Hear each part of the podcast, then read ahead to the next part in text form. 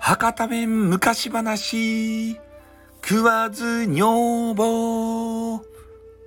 いね、えー、なんかようわからん村にですねあの炭焼きの青年がおったとですたい。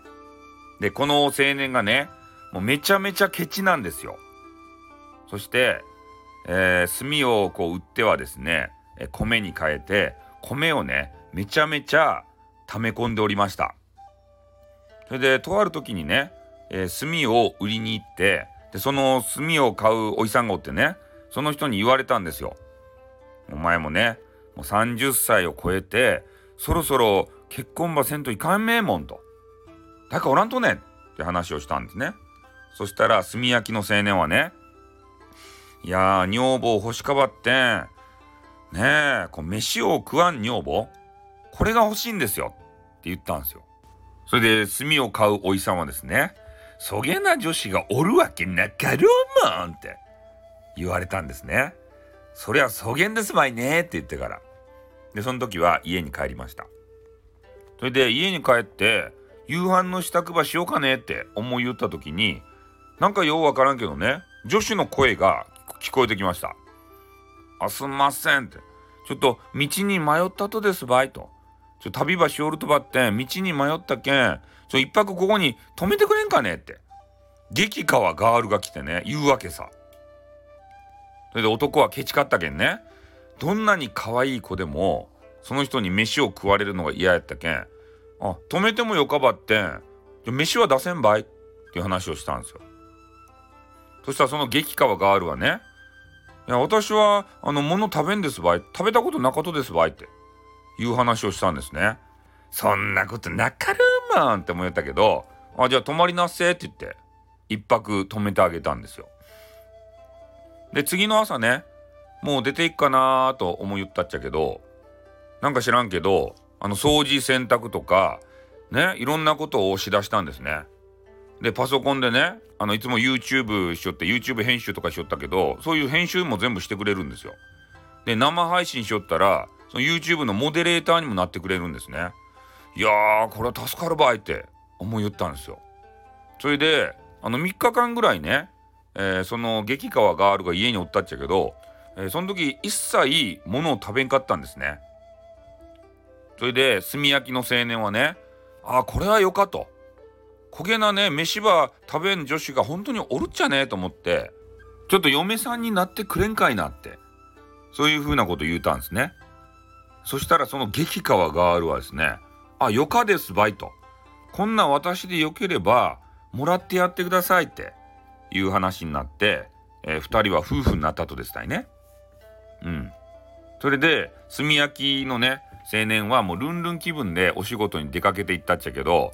で、お仕事を終えて帰ってきたらね、いつものように、あの、たんまり入った米びつを見るのがね、唯一の楽しみやったんですよ。で、米びつをね、ぴゃってこう見てね、中見たら、空っぽになっとったとしたい。どういうことやって思って。あの女子は飯を食わんって言ったよね。とね、なんで飯がないとや、米がないとやって思ったんですよ。で、今日ね、えー、炭を打って、あの持ってきた米をですね、またその米びつに入れて、とりあえずその日は、あの、寝ようと思ったけど、なんか悶々として眠れんくなったしね。ちょっとメンヘラになっちゃって炭焼きの青年が。で次の日の朝ねちょっとあの仕事に行くふりをして屋根裏からこっそりね、えー、忍び込んで昔のあのわらぶき屋根の家やったけんすぐ忍び込めるんですよ上から。で忍び込んで天井裏からね、えー、ちょっと様子ば見ようと思ったんですね。そしたらね、えー、炭焼き青年が出ていったことをいいことに、えー、その女房がですね米びつをピャッと開けて米を大量にね、えー、取り出したんですよ。でそれを釜に入れてねもうめっちゃこうねあの米を炊き出したんですね。で米がやっと出来上がったと思うとぐるぐるぐるぐるねあの両の手でこねて、えー、おにぎりをですね33個作りました。うん。でそのおにぎりができてからああこれば食べるっちゃなかろうかってこう見よったらねなんか知らんばってあの頭の上のね変なかんざしみたいなやつをピャッと取ってで髪の毛がバサッとこう下にねあの、ま、舞い降りたかと思うとねなんとね頭の頂上からなんか変な口みたいなものが出てきたとですたい。ねそれでおにぎりばポンポンポンポンねその頭の上に投げて口みたいなとこにおにぎりが吸い込まれていくんですよ。で見事33個ね全部消えていきました。そしたらその口みたいなとこからね舌なめずりするような変なでっかいベロがビャーって出てきてジュルーリとか言って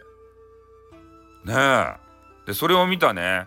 あの炭焼き青年はもう恐れとかそういうよりも怖さよりもねもう怒りの方が勝っちゃって「ナンバーショールとか!」って「お前やっぱり飯ば食べよるやなかか!」って言ったんですよ。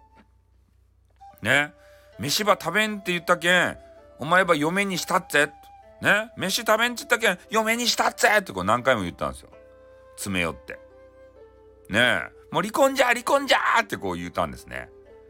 でそしたらその嫁がですね「ああわかりましたどうもすみませんでした飯ばいっぱい食べてしまいました」ね最後にお願いを聞いてくれんやろかそれで別れますばいって言ったんですよ。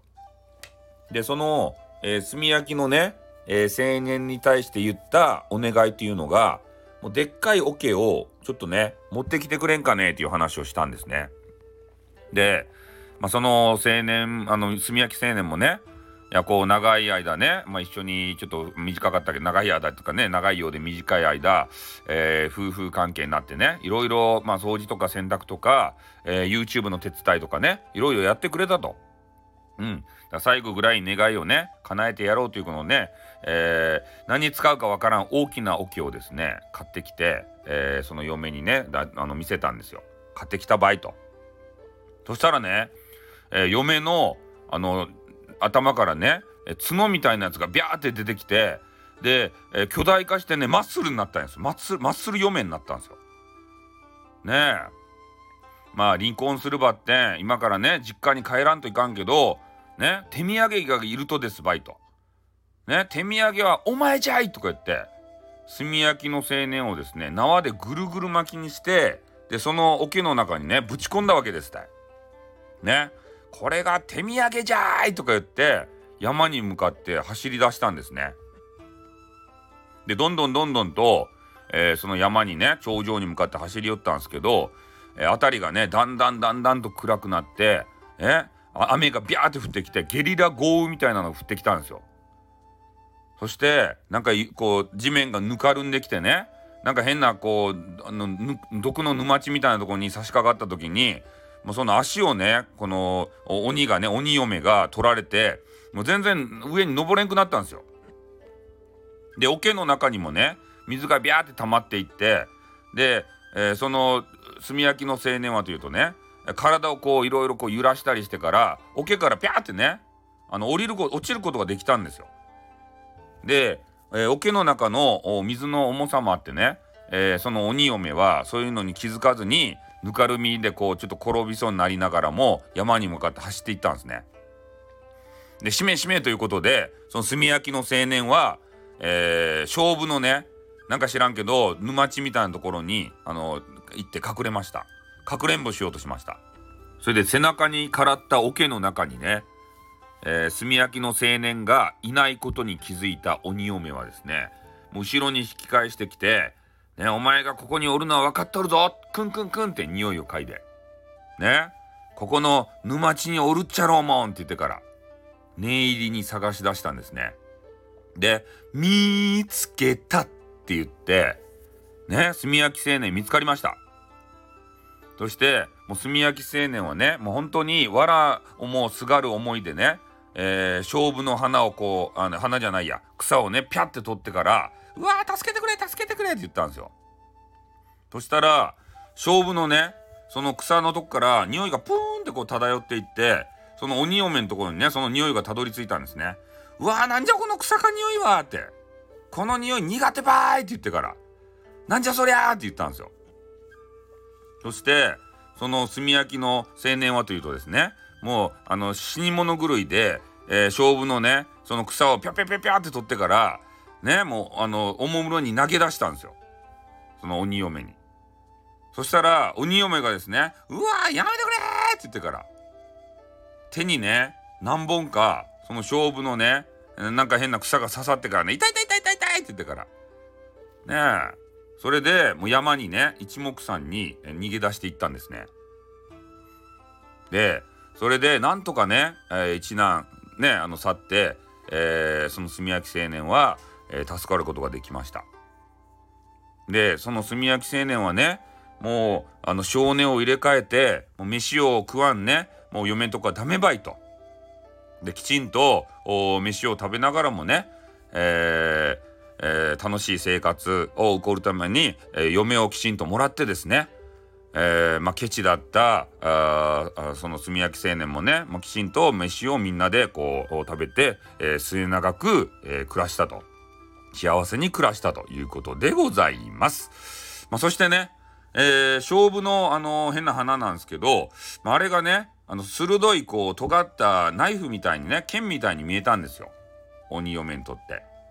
うん、それで5月5日の子供の日ですかねその時になんか勝負のねそういうあのなんか鋭いやつをこうなんか風呂に入れたり頭に巻いたりとかですね、まあ、そういうのをするのは、えー、そういう、えー、鬼とかからね、えー、身を守るとお守りということで、えー、5月の節句にね、えー、つけるようになったと言われているわけでございます。おしまい。